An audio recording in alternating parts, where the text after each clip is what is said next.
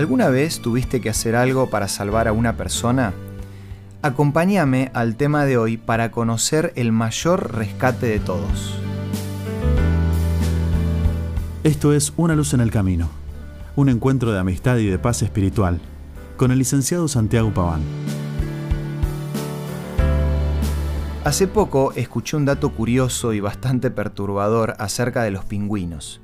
Se sabe que en el momento que tienen que zambullirse en el agua, suelen empujar a uno de sus compañeros para verificar si el área está a salvo de sus depredadores.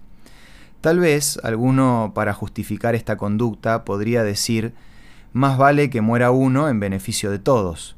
Sería algo así como un mal menor para un bien mayor. El problema de este tipo de argumentos es la decisión personal del individuo a sacrificar. En otras palabras, el pingüino que es empujado no tiene ningún tipo de posibilidad de elección. Ahora, ¿qué pasa si la decisión de tirarse fuese voluntaria?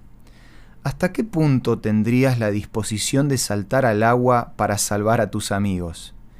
En esta Semana Santa recordamos el sacrificio de Jesús.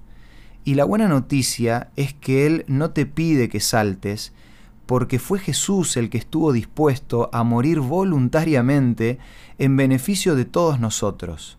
Nadie lo empujó, fue una decisión personal conociendo de antemano el sufrimiento por el que tenía que pasar.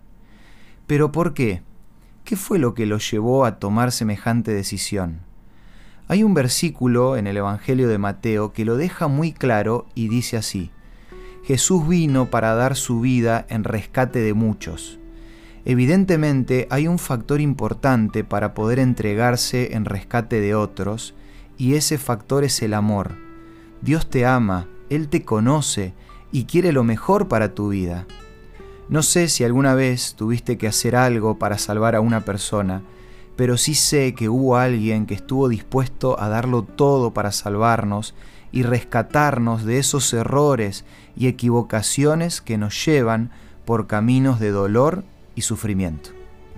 Si te gustaría conocer más acerca de Jesús y entender mejor su decisión de morir por nosotros, te ofrecemos de regalo la guía por una vida mejor. Podés pedirla gratis de la siguiente manera.